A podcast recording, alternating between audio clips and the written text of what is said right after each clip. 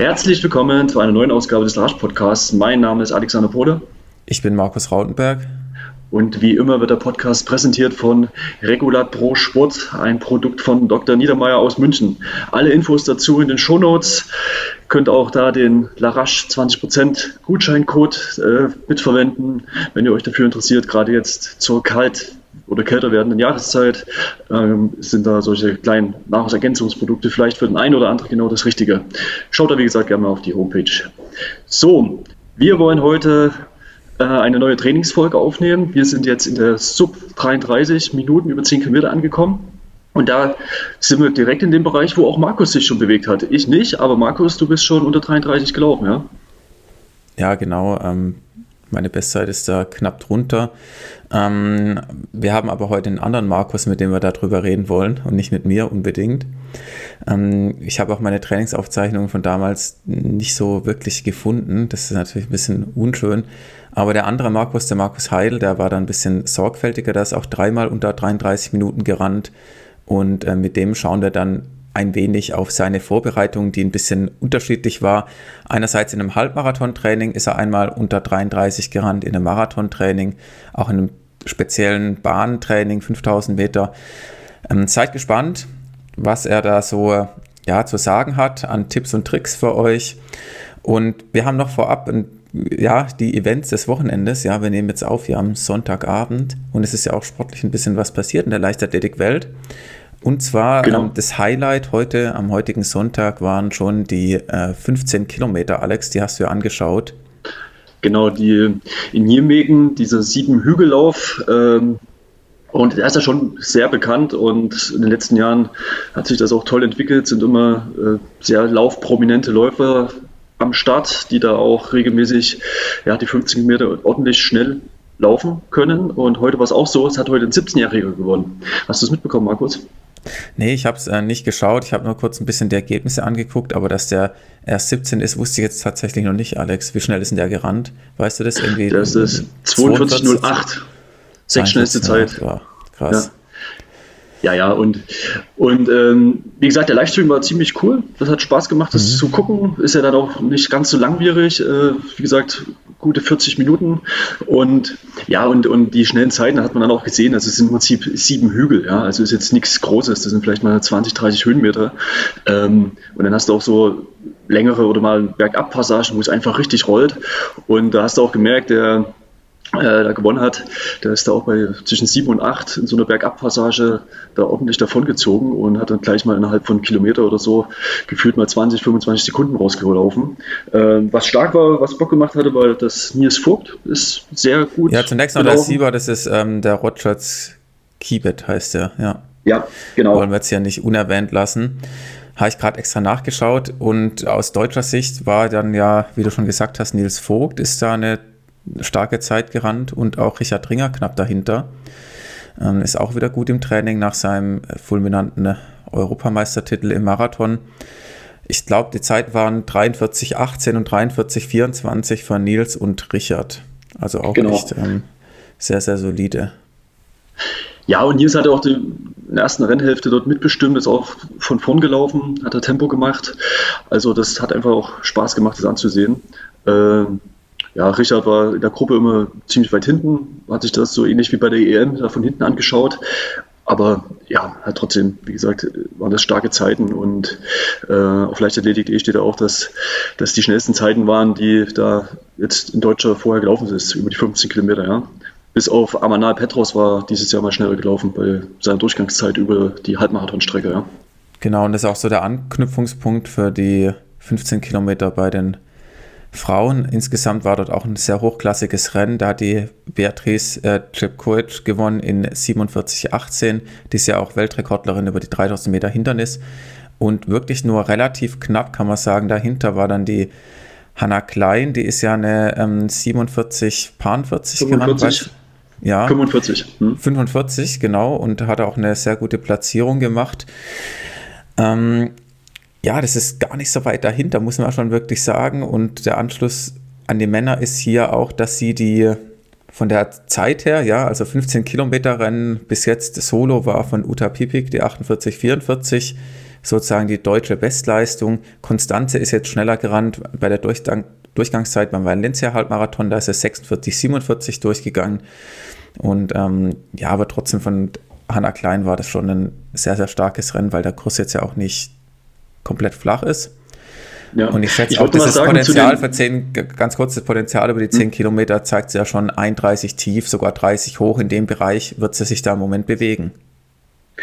Ja, also Hanna äh, kann halt auch die Langstrecken, ja. Also das äh, beweist sie immer mehr, ja. Und ähm, ich habe mir das Rennen angeguckt und war wieder, wieder fasziniert von der Taktik. Und zwar war die Zweitplatzierte, äh, die ist auf die Erstplatzierte auf, aufgelaufen. Die hatten, die hatte so ein paar Meter Vorsprung gehabt, ist dann aufgelaufen und da war dann so eine langgezogene Rechtskurve, ja. Und ich weiß nicht, was die da gemacht hat. Die weicht dann oft ganz nach links aus, also so, dass dann, weiß ich, fünf Meter, sechs Meter dazwischen liegen und geht im Prinzip den weiteren Weg. Ja, mhm. also total, ich weiß nicht, warum man das macht. Also es geht ja um den Sieg, warum läuft sie nicht auf, läuft hinterher, nimmt auch den, den Idealweg, sondern hat sie nicht gemacht und dann hat dann, äh, die auf, auf diese aufgelaufen ist, die Beatrice Czepkovic, wieder ja, beschleunigt und dann war wieder eine Lücke da, ja. Aber sie ist dort einfach in dieser Kurve deutlich mehr Weg gelaufen, ja, fünf bis zehn Meter.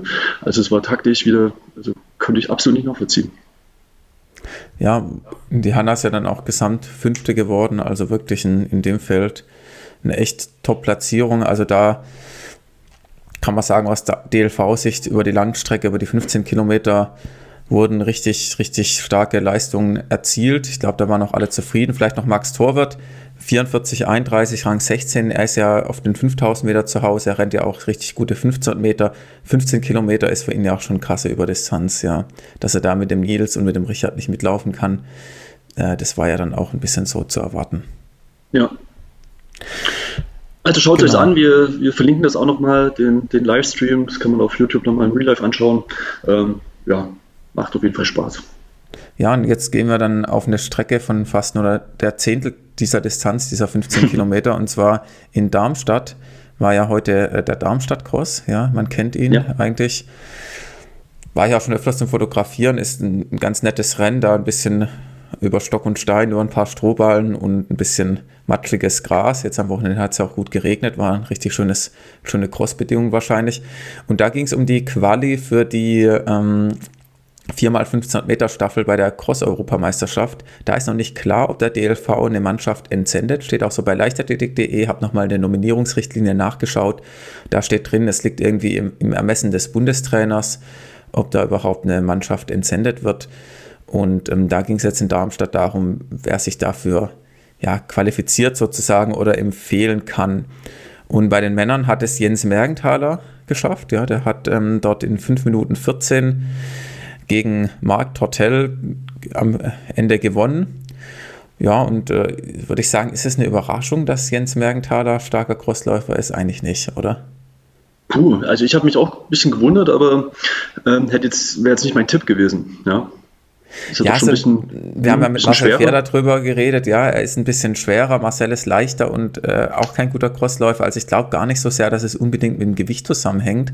Ich glaube, der Jens hat einfach enorm viel Kraft in den Beinen und ähm, ja, kann auch eine, hat eine richtig hohe Tempohärte und kann da auch sehr gut kämpfen. Das kam ihm schon auch entgegen, weil Marc Tortel ist jetzt ja auch nicht niemand, genauso Christoph Kessler, der dann am Ende Dritter wurde.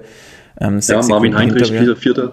Ja. ja, ja, also alles Hochkaräter und die hat er alle geschlagen. Also echt ähm, top, auch sehr gute Taktik von Anfang an aufs Tempo zu drücken. Mit ja. Sicherheit bei fünf Minuten, was willst du machen, oder? Ja, da gibt schon viel Taktik. Ähm, ich meine, bei leichtathletik.de meint ja auch Christoph Kessler, er hat auf die Attacke zu spät reagiert und ähm, auch Marc Tortel äh, meint, er hätte zwischendurch nochmal drankommen können. Also ganz zufrieden war er auch nicht. Ja, ähm, da gibt es schon auch einiges an Taktik, gerade über die Mittelstrecke. Aber schwenken wir mal rüber noch zu den Frauen. Da ging es ja auch dann um die Quali. Und ja, da war ich ein bisschen überrascht, dass Nele Wesel sich gegen Elena Burkhardt durchsetzen konnte, weil Elena Burkhardt ist ja auch eine Crossmaschine. Ja, also das Gelände ja. ist ja wie gemacht für sie eigentlich. Und deswegen, ähm, ja, hat Nele Wesel da schon einen kleinen Überraschungssieg, finde ich, ähm, ja, in Darmstadt in den Crossboden gehämmert. ja. gut, zur äh, Platz 3 ist dann Caroline Kürzel und vierte mal wieder Svenja Pingpong, ja. Also genau. Die hat so das Abo äh, aber immer am Treppchen zu kratzen. Ja, war, war, auch nicht weit weg, waren auch dann nur sechs Sekunden dahinter, aber gut, es ist halt eine Cross-Mittelstrecke. Da geht es ähm, eng zu. Ja, vielleicht äh, so viel zum Wochenende. Wir wollen jetzt auch nicht äh, noch so viel Zeit hier lassen, bevor wir zu Markus rübergehen, aber wir haben noch zwei Zuhörerfragen bekommen zu den Trainingsfolgen und die wollten wir noch kurz beantworten. Und in der einen ging es nämlich darum, da richtete sich die Frage an mich und zwar, da ich ja auch Fan von Jack Daniels Running Formula bin, ähm, hat da jemand die Frage gestellt, in den neuen Büchern, also das gleich vorweg, äh, es gibt unterschiedliche Trainingspläne in den älteren Ausgaben zu den neueren Büchern von Jack Daniels. Da ist es so, in Phase 3 der Trainingspläne werden mittwochs die Intervall-Pace-Einheiten gemacht und donnerstags die Schwellenläufe. Ja, also mittwochs läuft man die Intervall-Pace, donnerstags die Schwellenläufe. Erinnert mich ein bisschen so an die Doppelschläge, von denen Hendrik berichtet. Mhm. Und die Frage war, ähm, ja, ob das Sinn macht oder mit Vorermüdung die Schwelleneinheiten zu gehen. Ich würde sagen, ich glaube, Jack Daniels selbst hat er wahrscheinlich wissenschaftlich was gemacht, ein bisschen was untersucht und er achtet es als sinnvoll. Aber in den Ausgaben davor war das definitiv nicht so. Also das ist erst in seinen neueren Ausgaben so. Und ich würde auch sagen, das sollte man ausprobieren, ob das einem gut tut, mit einer Vorbelastung in Schwelleneinheiten reinzugehen. Ich glaube nicht, dass es notwendig ist oder dass man das unbedingt machen sollte. Ich glaube, das ist wirklich individuell unterschiedlich, ob man das verträgt, mit Ermüdung in eine Tempoeinheit reinzugehen, weil das Verletzungsrisiko steigt da ja auch dann dadurch. Ja, oder man bekommt es psychisch nicht hin, dass man dann schon vorermüdet mit Muskelkater oder schweren Beinen da reingeht, auch je nachdem, in welcher beruflichen Situation man ist und da sowieso jetzt sich nicht so gut regenerieren kann wie ein Profi. Deswegen meine Empfehlung wäre im Zweifelsfall, das lieber anders zu machen und einen Pausentag oder sogar zwei dazwischen zu machen und sich da vielleicht mal rantasten, das mal probieren und ja, wer weiß, eventuell sagt das einem ja auch extrem zu und man fühlt sich da besser. Da würde ich sagen, probieren geht über studieren, aber es ist jetzt definitiv nicht in Stein gemeißelt. Ja, vielleicht kann man sich das auch so ein bisschen hinbasteln, ne? dass vielleicht auch dann der Arbeitsalltag, falls das möglich ist, vielleicht dort ein Stück reduziert ist oder man vielleicht nicht mit dem Fahrrad fährt, sondern sich dann eben äh, konzentriert auf das, auf das Laufen nochmal oder so. Ja? Also sowas wäre da ja auch möglich, wenn man das probiert. Genau, das kann man auch gucken, aber ja, bevor man da irgendwie ja, das Gefühl hat, was nicht richtig auszusteuern, glaube ich, macht Sinn, äh, Pause zwischen den Intervalleinheiten zu machen. Da kann man, glaube ich, nachher mehr kaputt machen, als man dadurch gewinnt. Ja.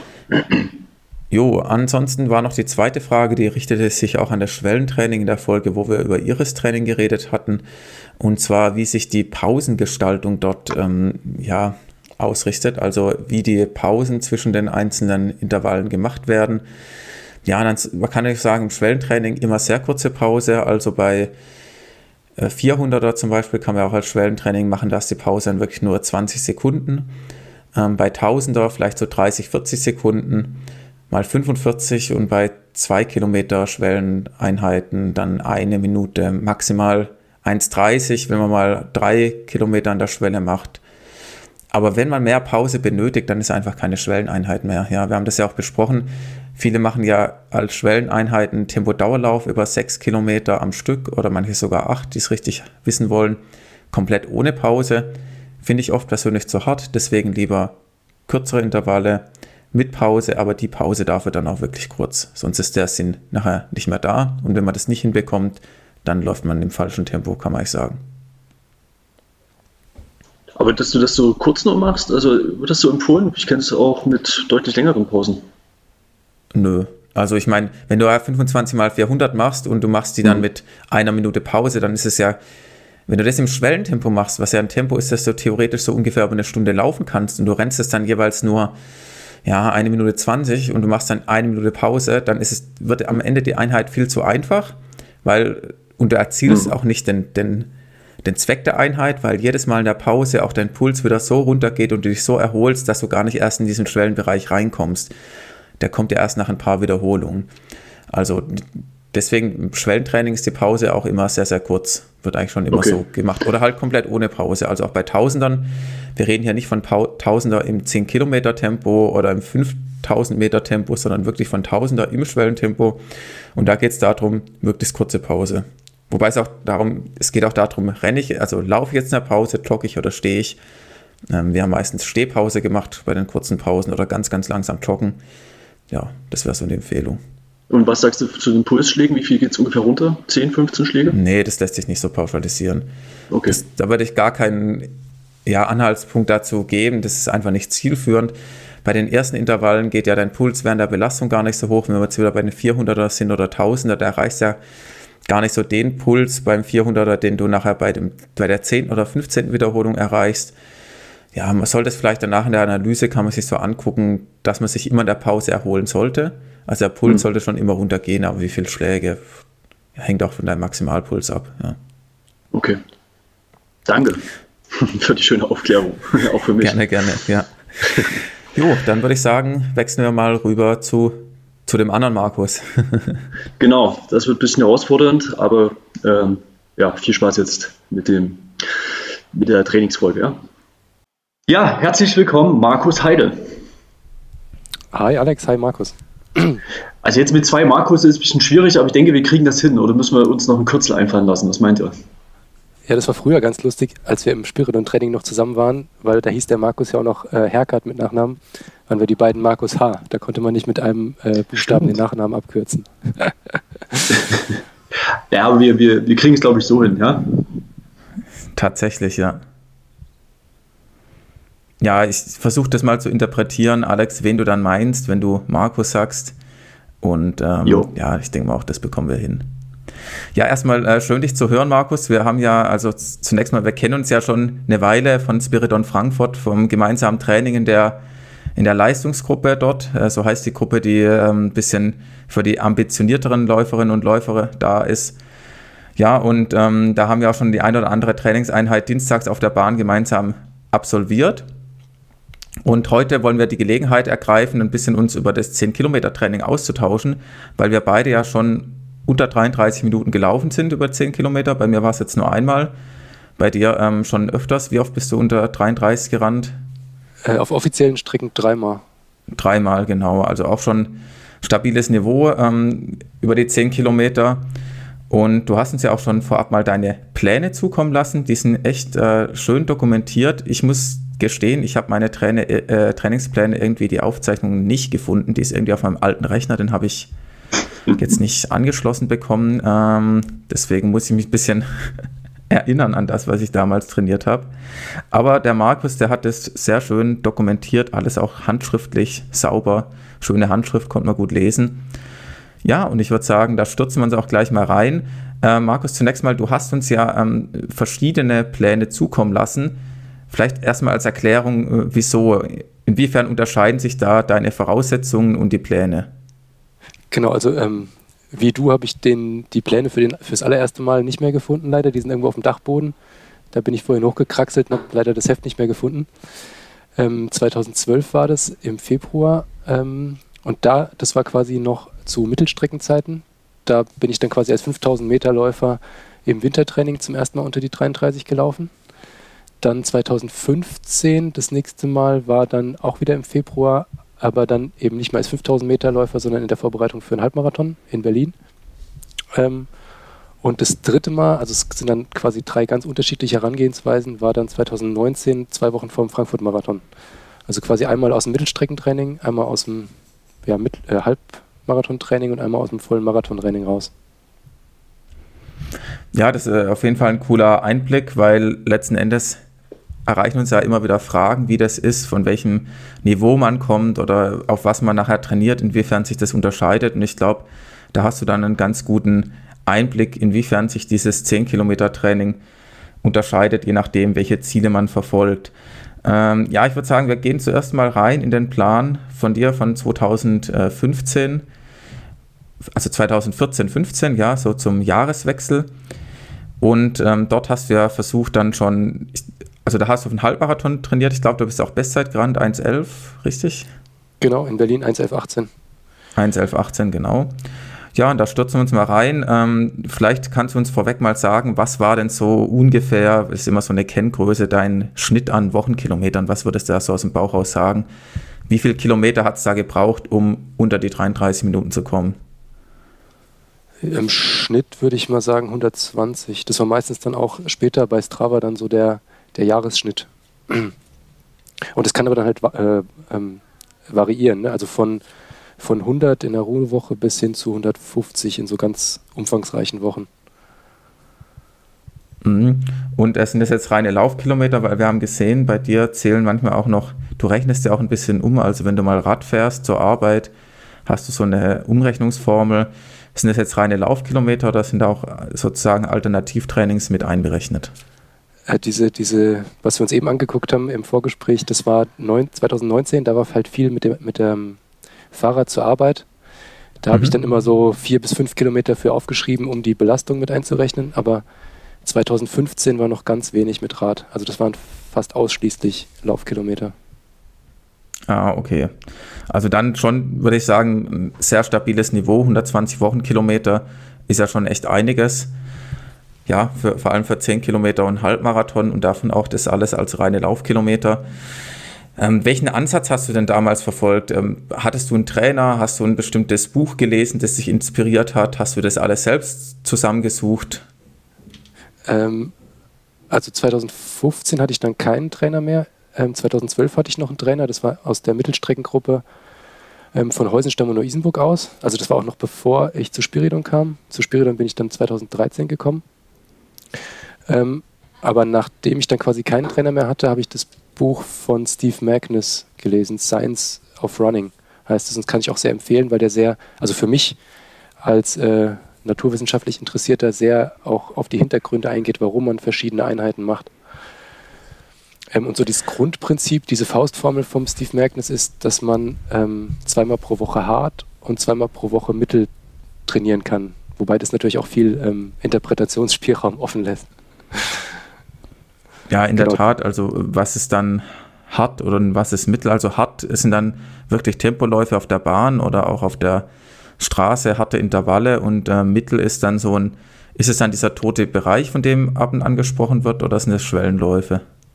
Nee, das würde ich auch eher als Schwelle dann bezeichnen. Das waren halt eher solche, also ich habe es dann immer so gesehen, unser Dienstags-Spiridon-Training war, war ein hartes Training und dann nochmal irgendwelche anderen Intervalle, die ich gemacht habe, war ein hartes Training. Und wenn ich dann irgendwie noch ein Tempo-Dauerlauf oder ein Fahrtspiel oder sowas gemacht habe, das war dann mhm. meistens so Mittel. Also zumindest. Äh, also hart so ist schon nah an der, an der Ausbelastungsgrenze oder wie, wie hast du das dann so etabliert? Ja, ja, genau, quasi fast. Also, mhm. es war ja in der Gruppe, da, da kann man sich ja nicht zurückhalten. Der Markus hat ja immer erzählt, wie er früher dann auch den letzten nochmal. aber es war ein Fehler, ja. Hat. da bin ich immer nicht mehr mitgekommen, aber genau.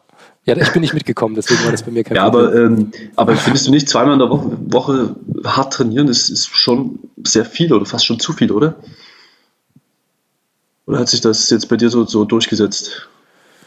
Ähm, mhm. Also mittlerweile mache ich es auch nicht mehr, aber damals hat mir das eigentlich ganz, also zumindest nicht geschadet, ja. würde ich jetzt im Rückblick sagen, weil ich war auch nicht verletzt. Und ich habe auch wirklich halt, ja, für ein für mich mhm. sehr gutes Niveau erreicht. Ja, und ich würde auch sagen, so hart hast du auch nicht trainiert, wenn ich mich so zurückerinnere. Ähm, bei den letzten Wiederholungen haben wir uns dann immer noch einen eingeschenkt, da warst du ja meistens diszipliniert und hast dann nicht mitgemacht. Du nennst es diszipliniert, ich nenne es äh, äh, unvermögend. ah ja, nee, ähm, ich weiß schon, was du meinst und ich glaube auch jetzt, wo ich so wieder ein bisschen meine Achillessehne besser ist, ich wieder ein bisschen laufen gehe, ich glaube auch, wir haben früher vielleicht tendenziell ein bisschen zu hart trainiert ähm, für diese Ziele. Also was auch, wenn man jetzt da, sich das mal überlegt, zwei harte Einheiten, zwei mittelharte, würde ich heute ähm, vor zehn Jahren nochmal ganz anders angehen, die Geschichte. Würde ich vielleicht komplett anders machen, auch was die Dauerlaufgeschwindigkeiten betrifft. Können wir da mal einen Blick reinwerfen. Also zuerst mal würde ich sagen, wir stellen mal so eine harte mhm. Einheit vor, dass ihr mal so eine Vorstellung habt. Ähm, so eine klassische 10x400 sehe ich hier, die ja immer wieder trainiert wird, ähm, dienstags. Und da haben wir 10x400 mit einer Minute Pause. Ja, Und es beginnt in 70, 69, 71, 67 und so weiter, 68 und der letzte Nummer 67. Also ist schon, du hast geschrieben im Schnitt 68,8 mit 60 Sekunden Pause. Ist schon eine sehr ordentliche Einheit über die 10 mal 400, ja, kann man nicht anders sagen. Also, ähm, ja, da hast du da schon richtig, richtig eingeschenkt. Und es war auch noch äh, dienstags, wahrscheinlich in der Halle dann, ja. Genau, das war in der Halle und weil es so schön war, dann direkt am Mittwoch noch ein 15 Kilometer Tempo-Dauerlauf in 54, 50 drauf. Richtig, das ist dann diese mittelharte Einheit. Also dienstags 10 mal 400, mittwochs, man muss ja überlegen, die 5 Kilometer Splits sind dort 1824, 1825 und 1802.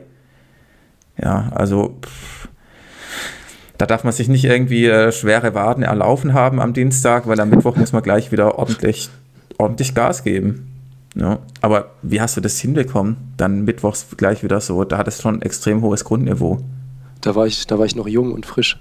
Heute würde ich es auch nicht mehr hinkriegen. ja, um vielleicht die Woche exemplarisch ein bisschen fortzuführen. Wir haben den Montag noch ausgelassen, da bist du ähm, 81 Minuten in 405 gerannt. Danach äh, 5 mal 16 AFS, wahrscheinlich Ausfallschritte. Ja, ähm, die habe ich immer so damals gemacht, was mir auch ziemlich gut mhm. getan hat ähm, quasi den Dauerlauf unterbrochen und während dem Dauerlauf quasi dann die 16 Ausfallschritte und ähm, eine Minute hinten drauf gelaufen. Wobei die Minute dann eher so äh, wahrscheinlich so 3,40 vom Tempo her war. Also zwar, ähm, zwar zügig, aber jetzt nicht auf Anschlag, sondern einfach nur, um mit diesen müden Beinen von den Ausfallschritten nochmal schnell zu laufen. Und die Ausfallschritte, sind die in der 406 mit drin oder hast du da die Uhr abgestoppt?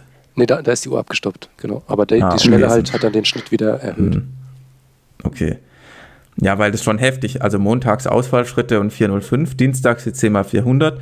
Mittwochs haben wir ähm, den, den Tempo-Dauerlauf, nenne ich es jetzt mal, wo du 15 Kilometer in 54,50 rennst. Dann könnte man vermuten, Donnerstag gibt es äh, eine kleine Erholungssession. Da steht nur 92 Minuten in Klammer Stuttgart.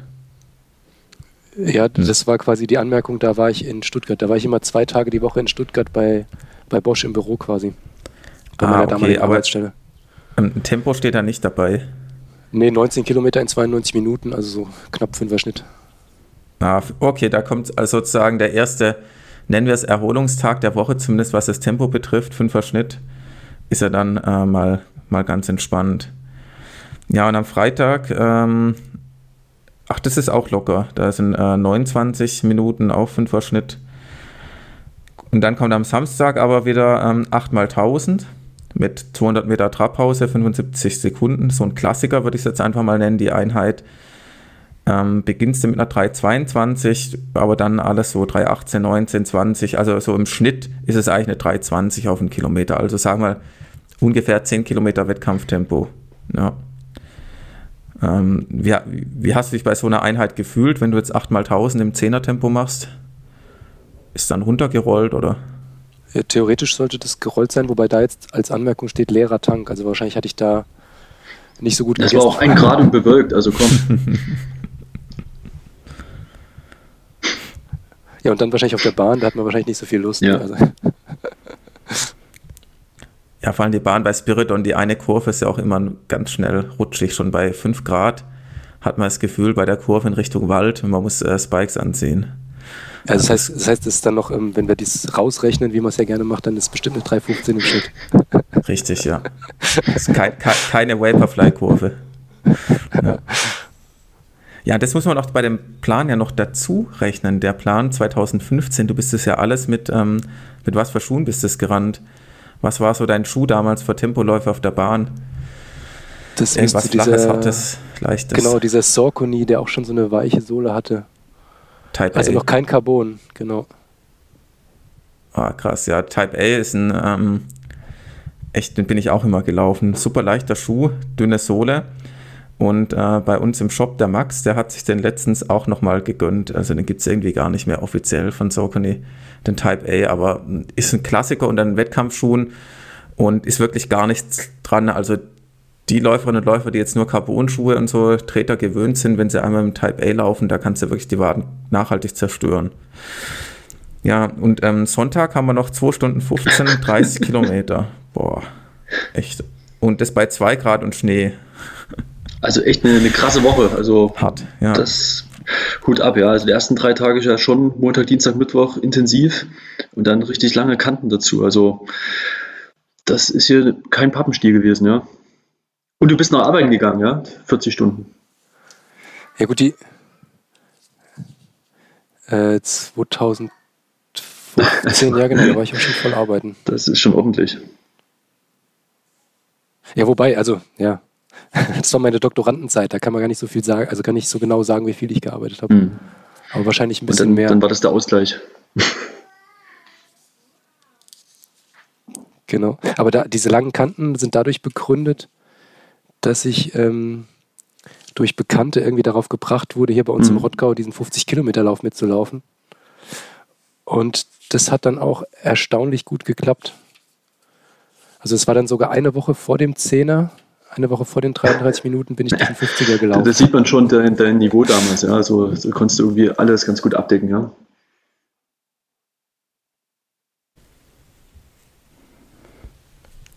Ja, und jetzt ähm, bist du ja dann ähm, im Anschluss unter 33 Minuten gelaufen nach dem Training.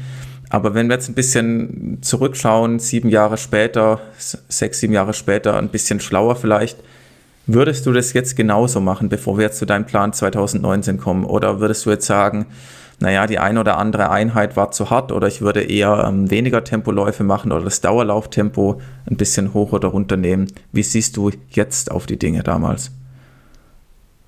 Ähm, also ich würde äh, also heute würde ich es auf jeden Fall anders machen. Heute mache ich meistens ähm, so einen Rhythmus von einem Tag härter und zwei Tage locker.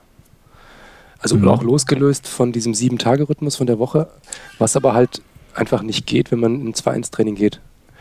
Und das war mir damals eigentlich schon immer ziemlich wichtig, das Spiridon-Training. Auch einfach mit der Gruppe zu laufen, ist viel einfacher. Ähm, und da hatte man ja quasi auch gar keinen Einfluss, was dienstags kam. Das war halt einfach irgendwas Schnelles, würde ich sagen, Schnelles, Kurzes.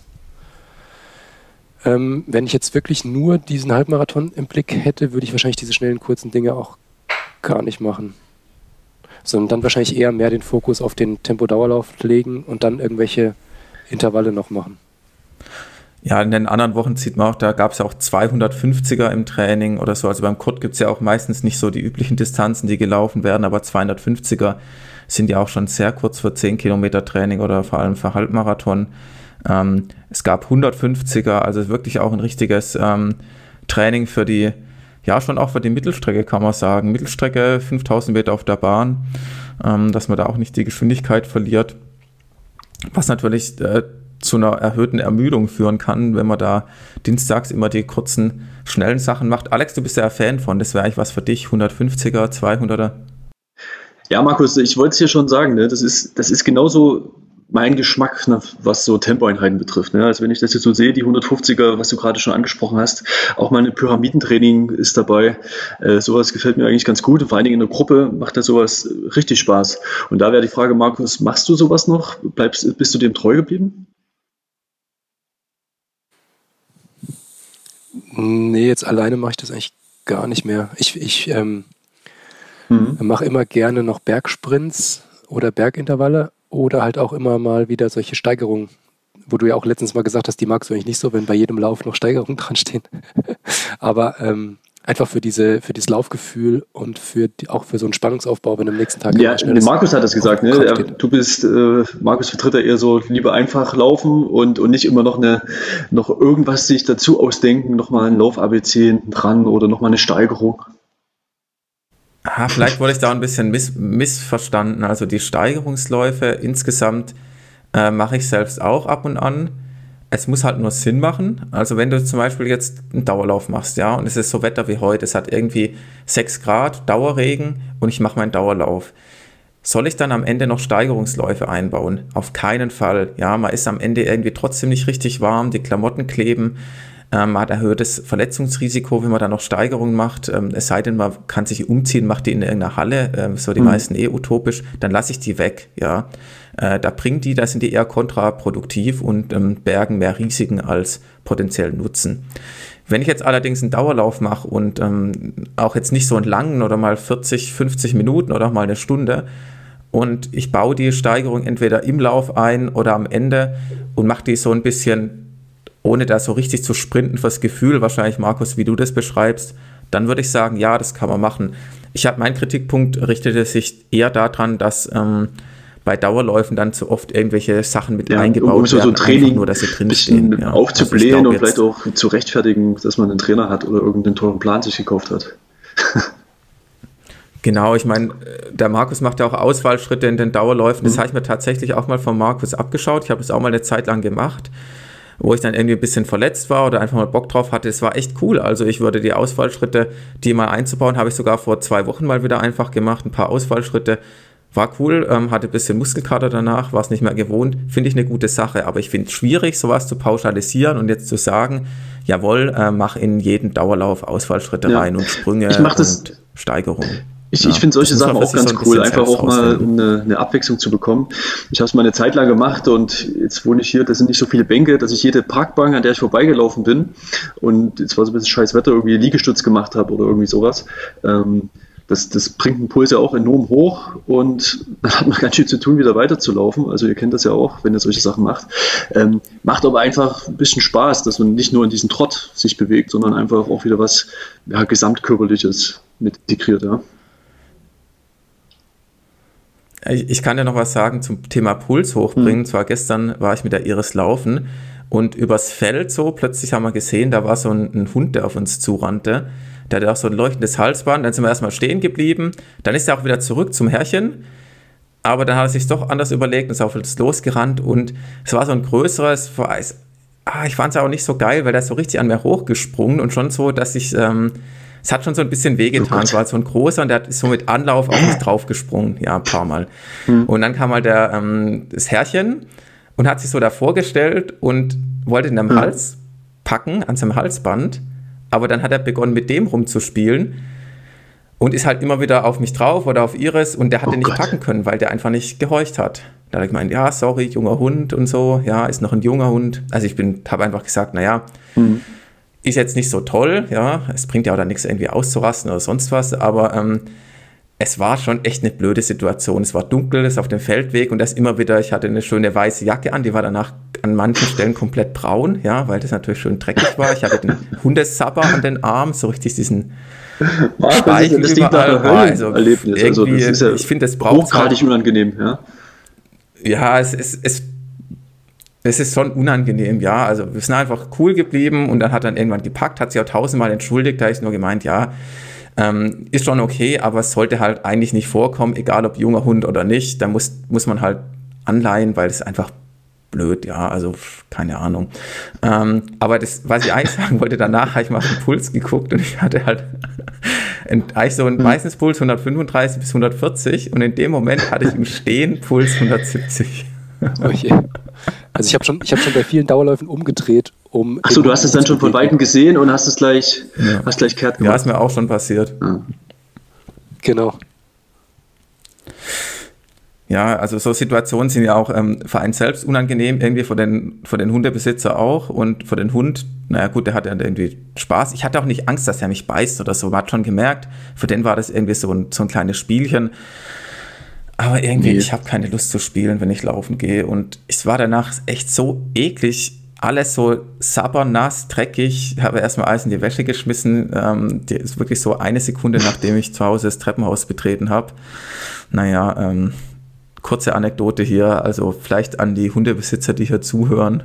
Ja, die sind ja dann alle Selbstläufer, aber naja, es ist, glaube ich, nicht so ein tolles Erlebnis. Also, ich glaube, jeder Markus, Läufer hattest du auch schon ja. mal sowas? Öfters, oder? Ich, ich, ich habe ein Kindheitstrauma, da wurde mir von so einem Hund ein Fußball zerbissen. Bitte was? Ein Fußball? Ja, also noch als oh. Grundschulkind. Und seitdem mhm. ich, halte ich immer mhm. lieber Abstand. Ja, das ist natürlich bitter. Ja, besser als natürlich die Wade zerrissen oder das Bein, aber auch ein Fußball ist, äh, ist sehr schade. aber ich kenne das auch von dir. Also manchmal, wenn ich es bei so einem Weg sehe und ich merke, da rennt da einer rum, dann und ich kann anders abbiegen, dann ja. bin ich auch schon anders abgebogen. Ja, aber ähm, soll jetzt auch nicht das, das Thema sein. Wir wollen ja unter 33 Minuten rennen und zwar. Ich, ich habe ich hab noch eine Frage. Die, genau, genau, die Bergsprints, äh, hast du gesagt. Wie, wie lang machst du die und wie oft? Also was ist da so ein typisches Programm? Ähm, Wenn es wirklich die Sprints sein sollen, dann entweder hm. 8 Sekunden oder 15 Sekunden und meistens so vier bis acht Stück okay. mit lockeren keine volle Pause, sondern dann nur zurücktraben und dann gleich wieder los. Ja, wenn ich da gemütlich zurücktrabe, dann ist ja schon über eine Minute mhm. und das reicht dann für so einen Langstreckenläufer. Okay.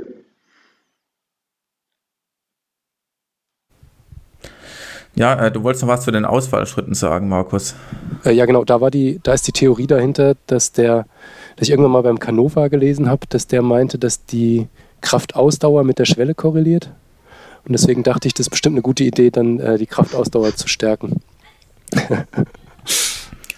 Ja, ich denke auch, Schaden tut es nicht. Es leidet natürlich ein bisschen die Spritzigkeit drunter, wenn man jetzt Ausfallschritte macht und am nächsten oder übernächsten Tag Tempoläufe machen will. Man hat so diesen, diesen Muskelkater drin, ist nicht optimal, ja. Aber ansonsten kann man das schon mal einbauen. Ähm, ja, ähm, ich würde sagen, wir springen mal rüber zum Trainingsplan von 2019. Bei dir war das richtig, wo du ja dann für längere Strecken trainiert hast, im Speziellen auf den Frankfurt-Marathon. Genau, und für den Marathon war ich leider dann erkältet in der Woche davor, aber der Zehner hatte eigentlich schon alles Training ähm, es wert sein lassen. Mhm. Und der größte Unterschied ist da, dass du 2019 oder sagst uns, also erklärst uns am besten selbst, du hast ein ähm, bisschen mehr Alternativtraining mit einfließen lassen. Also ja, ähm, ungewollt quasi. Ich bin immer mit dem Fahrrad zur Arbeit gefahren, das sind immer zehn Kilometer morgens und abends. Und quasi das war dann noch ergänzend zu dem anderen Training. Da haben wir uns im Vorgespräch darüber unterhalten, wie ich das eingetragen habe hier in meine handschriftlichen Notizen. Und habe halt immer geguckt, wie sich das angefühlt hat, wie anstrengend das war und habe dann immer so vier bis fünf Kilometer aufgeschrieben, die ich dann in meine Wochenbilanz Deswegen kommst du auch auf so hohe Kilometer. Ich hatte mich schon sehr gewundert. Also du hast ein Weg sind 10 Kilometer, ja, und deswegen hast du auch nochmal ja, die Zeit aber, mit hingeschrieben, hier so zum Beispiel 27 oder 29 Minuten. Hm. Genau, sind immer 10,2 Kilometer.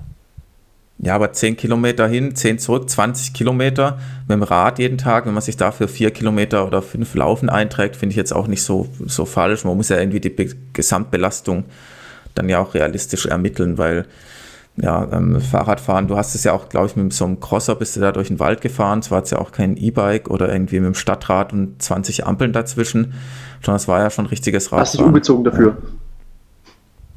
Ja, habe ich immer schon auf Strava also, also gesehen. Also nicht umziehen. Ja, 2019 äh, ist eigentlich das Besondere an diesem Training, dass ich eigentlich Ende August hatte ich nochmal ziemlich gute, also in Bezug auf 10 Kilometer ziemlich gute Trainings. Also zum Beispiel sowas wie 5 mal 1500, ähm, auch im 320er Schnitt knapp drunter. Oder sowas wie 9 mal 600 und 9 mal 300. Aber dann den kompletten September waren dann eigentlich nur noch solche, also entweder lange Läufe mit Tempoabschnitten drin oder auch ähm, ganz viele so Tempowechselläufe, wo aber eigentlich nichts mehr schneller war als so 330er Tempo. Was ja dann schon irgendwie ähm, verwunderlich ist, dass es dann so schnell geht auf dem Zehner. Ja, aber das ist ja das, was, was den Ansatz, den ich jetzt gerade so ein bisschen verfolge. Viel Schwellentraining, 330 ist ja bei dir so, sag ich mal, Schwellenbereich wahrscheinlich damals gewesen, so Pi mal Daumen war vielleicht ein bisschen schneller, ja. Nee, äh, laut, laut Sportmedizin, das steht ja auch irgendwo drin, 334. Ja, 334, dann passt es ja ganz gut. Und dann hast du ja, ähm, da war noch eine Einheit, an die ich mich selbst noch erinnere, weil da habe ich ein äh, bisschen mittrainiert, da ich so mit Triathlon-Training angefangen. Und ähm, im Laufen ging nicht mehr ganz so viel. Und da hast du 4x3 gemacht auf der Bahn mit einer, einem Kilometer Trabpause und ich bin da 3x3 mitgelaufen und halt mit richtiger Pause, ja. Ja gut, das war keine äh, Trabpause, das war, das war 3,45 ja, als Pause. Richtig, also eine Lauf, das war ein Tempowechsel, ja genau. Ähm, und da bist du ja dann wirklich die Belastung in 3,30 gelaufen und die Pause in 3,45. Also es war genau. schon richtig, richtig qualitativ gutes und hartes Training, aber halt ein Schwellentraining, was für die 10 Kilometer anscheinend auch ziemlich viel bringt. Ja, aber V2 Max Trainings, du hast die 1500 angesprochen, 1500 Meter in 320er Tempo. Ja. Hast du sonst da noch äh, V2 Max? Hast du ja gesagt, hast du gar nicht mehr gemacht, so richtig. Ja, hier stehen irgendwo mal 4x200 noch drin in 31 Sekunden. Aber mhm. das ist mhm. ja ganz sporadisch quasi. Ja, es sind eher Wiederholungsläufe, ja. Ja, deswegen. Ja, ähm, hattest du da dann einen Trainer oder hattest du dein Trainingskonzept, warum hattest du das umgestellt oder hast du das umgestellt gehabt? Ähm, zum einen war ja das Spiridon-Training, das war im Sommer immer ganz anders als im Winter, weil wir da auch wirklich dann in der Gruppe für den Marathon trainiert haben. Das heißt, das waren mhm. dann nicht mehr diese, diese ganz kurzen, schnellen Intervalle, sondern halt viel auch solche gemeinsamen Tempowechselläufe.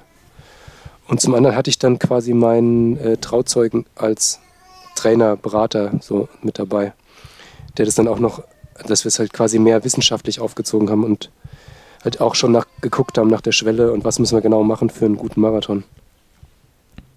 Ah, okay, dann ähm, bisschen wissenschaftlicher Ansatz. Das mit dem äh, Marathon, sagen wir, mit dem guten Marathon oder dem Marathonziel war ja mal unter 2 Stunden 30, da bist du ja äh, dann, dann gescheitert daran. Ähm, würdest du, kannst du sagen jetzt im Nachhinein, an was das gelegen hat? Das war ja so dein großes Ziel bis dahin ja, war, als Läufer unter 2 genau, Stunden 30, immer, oder? Das war immer so mein Traum, mal den Marathon unter 2,30 mhm. zu laufen. Ja, und die, die mich nicht mögen, sagen immer, ich kann es halt nicht. und die, die mich mögen, sagen halt, es war immer ein bisschen Pech dabei. Also es war halt oft, oft ein Krampf hinten raus oder der Bauch hat Probleme gemacht. Ich habe es auch lange noch versucht, also gerade bis 15, glaube ich, habe ich nur ganz wenig Energie zugeführt. Das war ein großer Fehler. Mhm. Ähm, also irgendwie, so, da hat mir so, also einen Halbmarathon habe ich richtig gut hingekriegt, 10 habe ich gut hingekriegt, aber irgendwie den Marathon, der fehlt noch. Aber das kann es ja noch machen. Also ähm, man hört jetzt vielleicht so ein bisschen hin, im Hintergrund äh, euer Nachwuchs, aber ja, ich meine, es gibt jetzt ja Carbon-Schuhe, es gibt neue Ernährungsstrategien, du hast viel gelernt durch dein 10-Kilometer-Training, wie es jetzt in Anführungszeichen richtig läuft. Meinst du, es könntest du nochmal angreifen? Vielleicht sogar mit weniger Training, intelligenterem Training und der passenden Technik? Ja, könnte ich mir vorstellen. Kommt halt darauf an, wie der Kleine den Babyjogger mag. Aber das, das war eigentlich auch so dieses Jahr jetzt, also seit Sommer ähm, haben wir Nachwuchs. Und ähm, jetzt war halt der, der beste Lauf des Jahres, war nicht irgendwie der Frühjahrsmarathon oder der Zehner oder der Halbmarathon, im Frühjahr oder dieser, dieser eine richtig gute Trainingslauf am Rhein entlang, sondern der schönste Lauf des Jahres war der, der erste Lauf mit Babyjogger mit ihm drin, wo er dann einfach ähm, ja so interessiert nach vorne geguckt hat, die Hände so vor sich gefaltet und es irgendwie genossen hat, da so durch die Gegend geschwommen zu werden. Das war, diese 2,8 Kilometer waren viel schöner als alle anderen Trainings das im ganzen Jahr.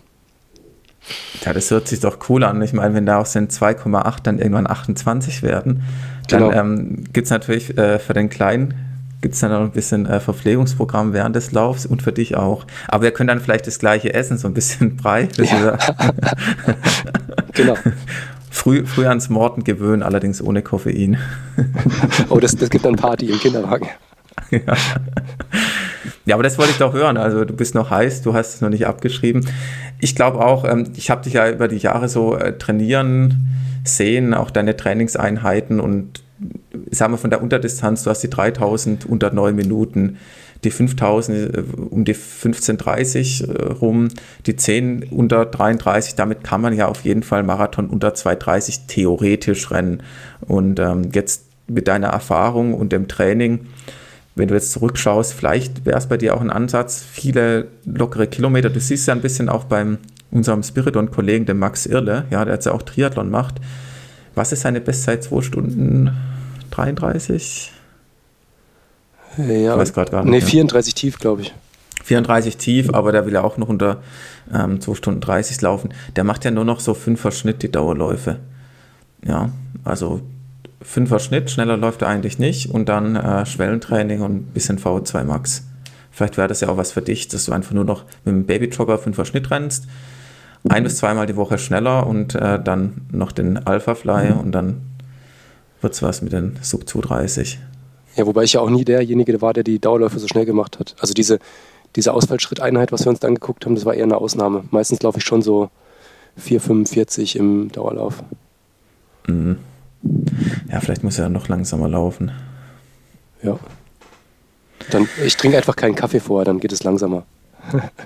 Oder koffeinfreien Kaffee. ja, äh, aber ansonsten noch zu dir. Du hast ja nicht nur das Laufen für dich, sondern du hast ja auch noch äh, andere, ja, sag ich mal, Hobbys auch mit deiner Seite und du hast ja auch ein Buch geschrieben. Wie ist es eigentlich dazu gekommen und warum lohnt es sich, das Buch zu kaufen? Ein bisschen Einwerbung darfst du ruhig mal machen. ähm, ja, ähm, wir haben ja so mittendrin irgendwie angefangen. Also ich laufe schon seit ich 16 bin, also jetzt schon seit mehr als der Hälfte meines Lebens.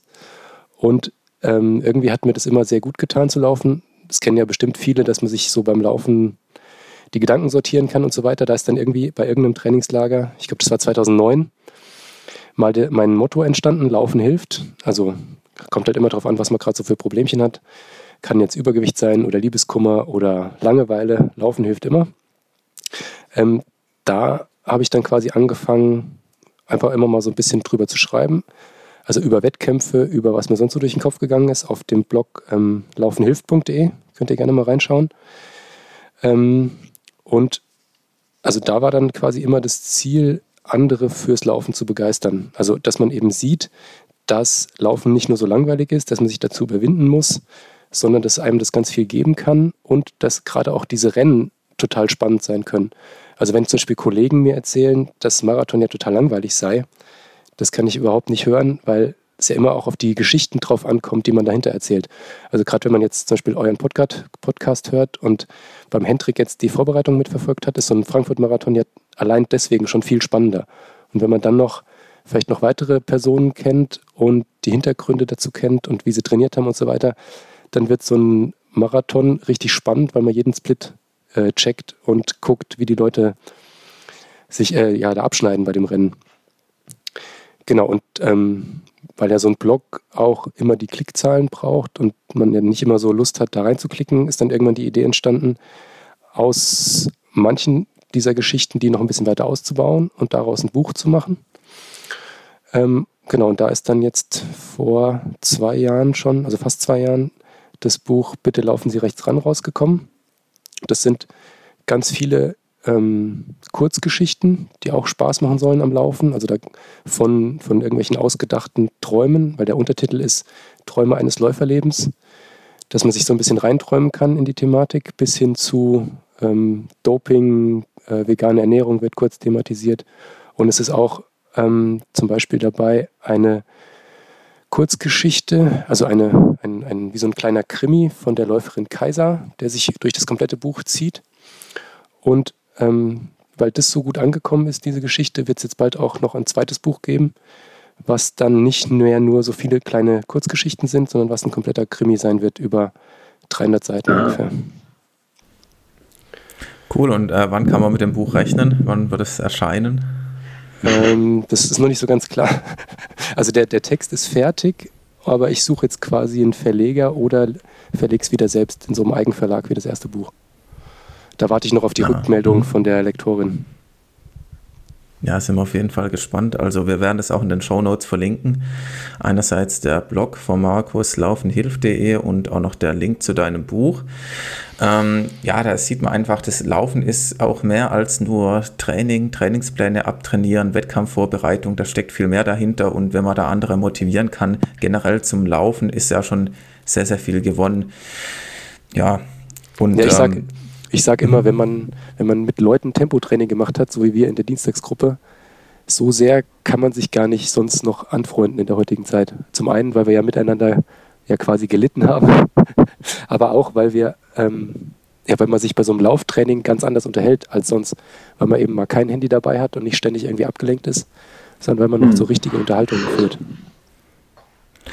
Ja, das stimmt schon. Man hat richtige Unterhaltung. Man hat auch so dieses, äh, diesen Teamgedanke. Wir haben ja dann auch oft auch geschaut bei Tempoläufen. Man muss ja auch gucken in der Gruppe, wie harmoniert das. Dann läuft der eine da vorne, der nächste macht den anderen laufen, macht, darf aber auch nicht überziehen. Also als Egoist gewinnst du an so einer Trainingsgruppe gar nichts. Ja, da machst du dich unbeliebt oder kannst eigentlich auch gar nicht mittrainieren, sondern es muss ja am Ende das Ziel sein, dass alle davon profitieren.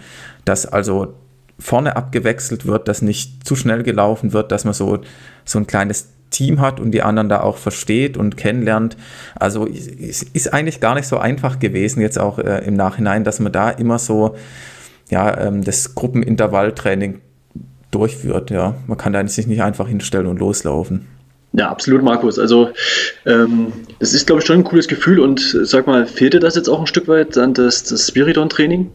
so wie ich es rausgehört habe, hast du nicht mehr so die Zeit, da immer noch hinzugehen und deshalb ähm, bist du da ein bisschen ja gut, jetzt bräuchte ich so eineinhalb Nein, Stunden mit dem du Auto. ja, äh, aber, aber von, mal, jetzt haben wir das Problem mit dem Markus. ja. Achso, du meinst den anderen, den anderen Markus, ja, guck.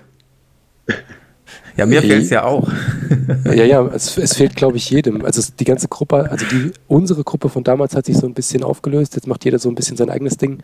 Markus hat ja gerade gesagt, der Max zum Beispiel macht jetzt viel mehr Triathlon. Aber für mich ähm, ja, ist jetzt halt leider der Aufwand zu groß, da Dienstagabends noch hm. rauszufahren, das, zu trainieren ja. ähm, und dann wieder zurückzufahren. Da laufe ich lieber kurz in der Mittagspause und das Programm ist geschafft quasi und, und dann. Und ich habe auch mal noch, genau, noch mal zurück zum Buch ähm, mal ein bisschen reingelesen. Wie, wie kommst du auf diese Geschichten? Äh, ist das einfach nur dann die Langeweile beim Laufen und du hast irgendwie ein Stichwort oder äh, nimmst du dir vorher irgendwie was vor, über was du so ein bisschen nachdenken willst? Meine Polizei ist so ein, so ein beliebtes Thema, da habe ich mal dann äh, gleich am Anfang das gelesen, fand ich, fand ich eigentlich ganz witzig, so zu denken und das auch so niederzuschreiben und auch so eben zu verfassen, was so passieren könnte und einfach so ein bisschen zu träumen, ähm, wie cool das doch wäre, wenn du irgendwie nachts einen Tempo-Dauerlauf machst, das ist das, das Beispiel und ähm, ich, man kennt das ja auch, dass man als Läufer auf dem Fußweg ist echt nervig, weil der uneben ist. Du musst irgendwie die Bordsteine hoch und runter, sondern rennst halt dann lieber auf der Straße. Und äh, die Polizei kommt an und sagt, bitte mal nicht auf der Straße laufen. Und du hast es so schön verwoben. Du hast es so schön verwoben, aber ich muss doch für Rio rennen und für Olympia. Und äh, deswegen ist das hier gerade wichtig, weil es nochmal ein wichtiges Training ist. Und es wird spontan entschieden, was die, die Polizisten da machen, dass sie dir einfach dich begleiten, eskortieren und sogar schön Licht geben. Ja? Also das ist ja irgendwie schon schön weitergesponnen, ja. Aber wie kommst du dazu? Ja, was einem so im, im un sauerstoffunterversorgten Gehirn beim Tempodauerlauf durch den Kopf geht. nee, einfach so, was halt so ja, beim Laufen so passiert, was passieren könnte. Ähm, ja, zum Beispiel auch so mhm. auch eine Geschichte drin mit dem Rehindikator wo man dann quasi berechnen kann, wie idyllisch jetzt der Dauerlauf war, je nachdem, wie viele wilde ja. Tiere man gesehen hat. Ja, gerade so, so die Jahreszeit, wie es jetzt ist, äh, geht mir auch so. Ich hatte neulich, bin ich Rad gefahren und bin abends erst um elf, äh, nicht um elf, um elf war ich zurück. Ich bin so um acht losgefahren, war mit dem Gravelbike unterwegs, alleine. Und ich dachte mir so, Mist, wenn ich jetzt hier so die Wege lang fahre, wenn jetzt doch irgendwie so, eine, so ein Wildschwein, so eine Bache irgendwie ankommt und ist irgendwie genervt, und dann fängst du so an zu überlegen, wie schnell könnte so eine Bache rennen.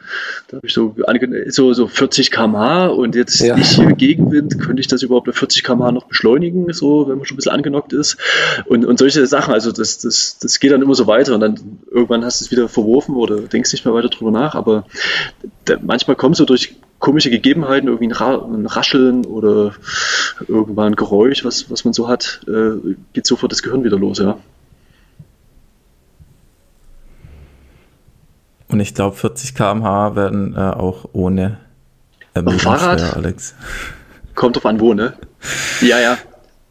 Ach, nee, ich war, ich war mit dem Fahrrad unterwegs, ich dachte ja. gerade zu Fuß. nee, zu Fuß definitiv nicht. Ich glaube. Ja, gut. Ähm, ja, mit dem Fahrrad, ja, Alex, mit dem Fahrrad. Ja, aber ich war ja auf dem Feldweg unterwegs. Ja. so, so ein Wildschwein. Wenn es ja, Leben und Tod geht da, da, da, da zerbierst dann die Kette ja. bei den ganzen. Aber jetzt mal zum Reindikator. Ich finde das ja ist ein schönes, schönes ja. Wort. Ähm, wie, wie geht er? Bis, bis wohin? Oder wie sind die Abstufungen? Äh, das ist einfach, das ist quasi ein Faktor, wie viele wilde Tiere man gesehen hat, was dafür steht, ähm, wie, wie idyllisch die Runde ist, im Verhältnis zu den Autos, die einem begegnet sind, weil die dann quasi das. Und erzählst du, das, zählen noch tote Tiere dazu?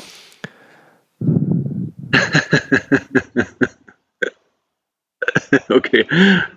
Also gerade wenn man die Straße kreuzt, ist es ja jetzt nichts Ungewöhnliches, ja, mal irgendwo. Also lebende Tiere, das muss man schon eingrenzen.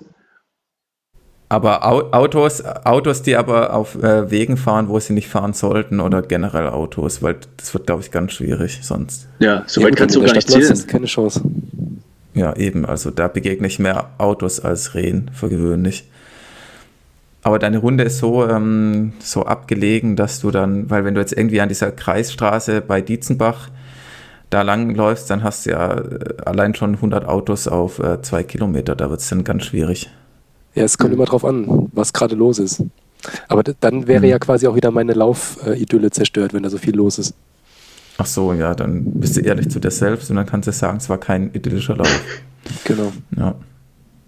Aber die besten Geschichten kommen dann wahrscheinlich auch für dein Buch auf Strecken, die idyllischer sind, wo der Rehfaktor relativ hoch ist. Genau, also es ist jetzt auch nicht nur, nicht nur so ausgedachtes Zeug, sondern es sind auch Geschichten, die wirklich passiert sind. Zum Beispiel, dass man einfach mal wieder rausgeht, um Abenteuer zu erleben.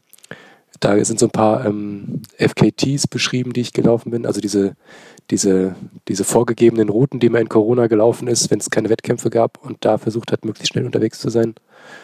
Oder so eine Mehrtageswanderung ist beschrieben, dass man einfach nur mal rausgeht und mhm. was Neues entdeckt. Beim Thema Abenteuer muss, beim Thema genau, also Abenteuer also bunt, mir bunt gemischt. wieder Reinhold Messner ein, der auch einen ganz, ganz witzigen Abenteuerbegriff hat. Kennst du den? Nee. Er sagt ja nur, also echte Abenteuer kann man gar nicht mehr so richtig erleben, weil ähm, ja im Prinzip alles durchs Handy und durch die Zivilisation, speziell in Europa, alles ja, ähm, ja, du, bist nicht mehr nur dich selbst ausgesetzt und weißt nicht, was dich so richtig erwartet, sondern eigentlich ist es im Prinzip berechenbar und du hast immer eine Ausflucht, ja, die du sehr einfach ziehen kannst, beispielsweise durchs Handy. Und damit ist ist es eigentlich kein Abenteuer mehr. Also man sollte damit vorsichtig sein, den Abenteuerbegriff ja, so zu verwenden. Ich muss immer dran denken, wenn irgendjemand, ja. Ja, aber dann, dann muss er doch einen Marathon laufen, oder? Dann hat er kein Handy genau. dabei und man weiß nie, was rauskommt. Dann ist das Abenteuer Marathon und dann eben die, die Zeit zu erreichen. Ja? Dann geht es nicht nur, das zu schaffen, sondern eben äh, vielleicht das bisschen ambitionierter zu betrachten.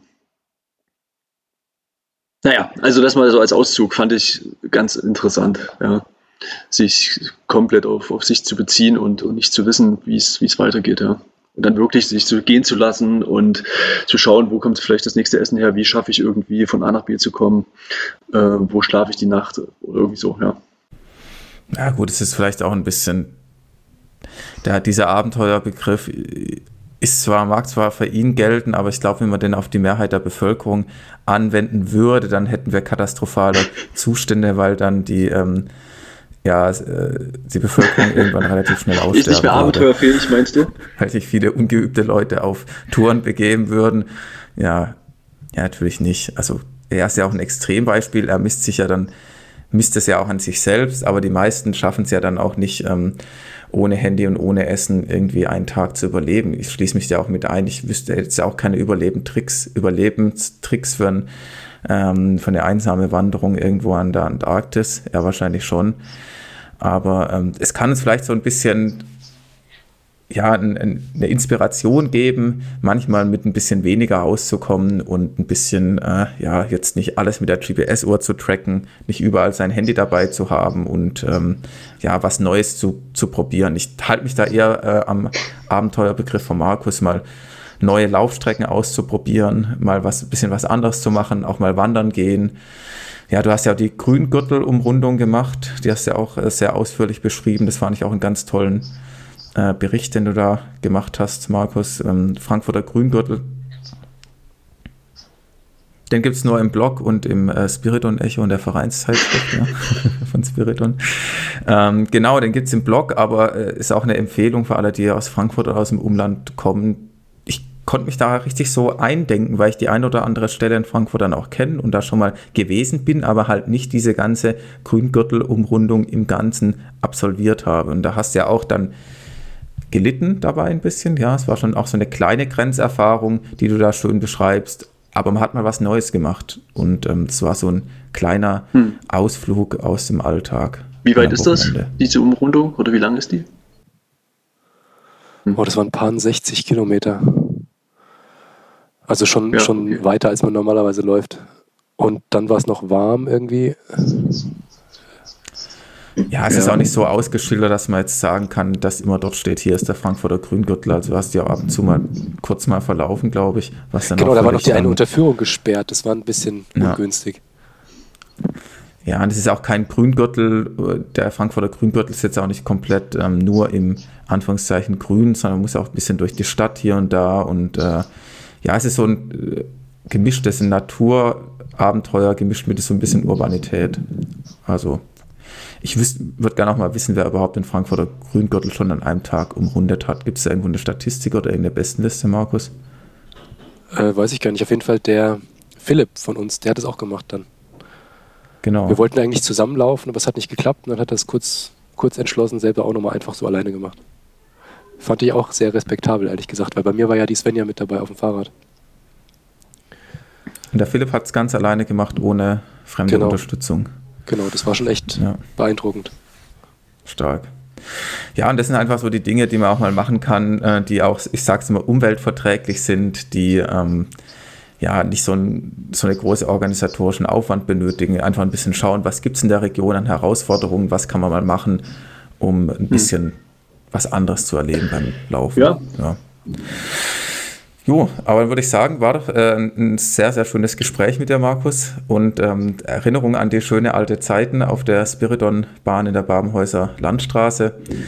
Ja, ich würde sagen, vielen Dank dir für die ganzen Einblicke in dein Training und äh, deine Erlebnisse da. Und ich bin mir sicher, dass mit dem Marathon das, äh, ja, lässt dich nicht locker mit der Sub 230. Ich glaube, da werden wir noch was sehen. Ja, du, du, meinst, der, Traum der darf auch noch nicht ausgeträumt sein. Nee, das ja? noch nicht. Du musst ja überlegen, in welchem Alter andere Leute Bestzeite, Bestzeiten rennen. Du bist ja noch nicht alt, ja, also über einen Marathon. Ja. Ich glaube, da geht schon noch was. Mit der ganzen mit dem ganzen Training, dass du jetzt auch weißt, was du besser machen kannst, ist noch einiges an Potenzial da. Ja, ich kann mich dem auch nur anschließen. Ich, ich werde auf jeden Fall das Buch noch besorgen, ja, das hat mir ja schon Spaß gemacht, das mal da reinzulesen. Und vielleicht kann ich da meine Fantasie, äh, wenn ich unterwegs bin, dann auch noch mal ein bisschen weiterdenken oder, oder weiterreifen. Mit deinen coolen Kurzgeschichten, ja. Vielen Dank euch auf jeden Fall, hat sehr viel Spaß gemacht. Ciao. Danke dir. Tschüss. Ciao.